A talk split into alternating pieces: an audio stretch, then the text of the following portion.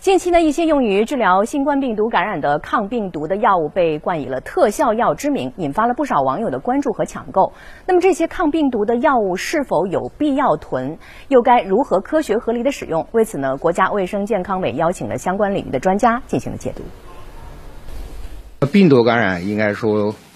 这么多年它没有特效药，有些最近出来的药物要求五天以内，其实最最有效是两天以内。所谓的两天和和这个五天是因为病毒刚进入人体，它刚开始复制，这个时候早用，那么这些药物是干扰病毒的复制，能够减轻这个病毒的载量，然后减少对人体这个免疫系统的攻击，然后呢，再通过自身的抵抗力，那就减少它向重型、危重型发展，它是这么个机制。那么实际上，如果一旦到了重症、危重症，那实际上这些抗病毒药是没有用的，啊，是是是没有效的。专家指出，抗病毒药物在青壮年等没有高危因素的人群身上使用是没有用的，而且使用抗病毒药物要注意它的一些不良反应和副作用，一定要在专业医师的指导下使用。那么这些抗病毒药这些药物都有一定副作用，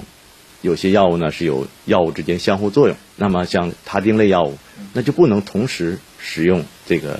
呃，奈玛特韦这类药物，呃，像这个有些肝肾功能严重损害的病人，有时候要调整剂量，有时候呢还不能使用，所以呢，这个一定是在医生指导下来使用这类抗病毒药。王贵强说，新冠病毒感染强调综合治疗、早期干预，对重症高风险的人群出现呼吸困难、喘憋或者血氧饱和度低等症状时，要及时到医院就医。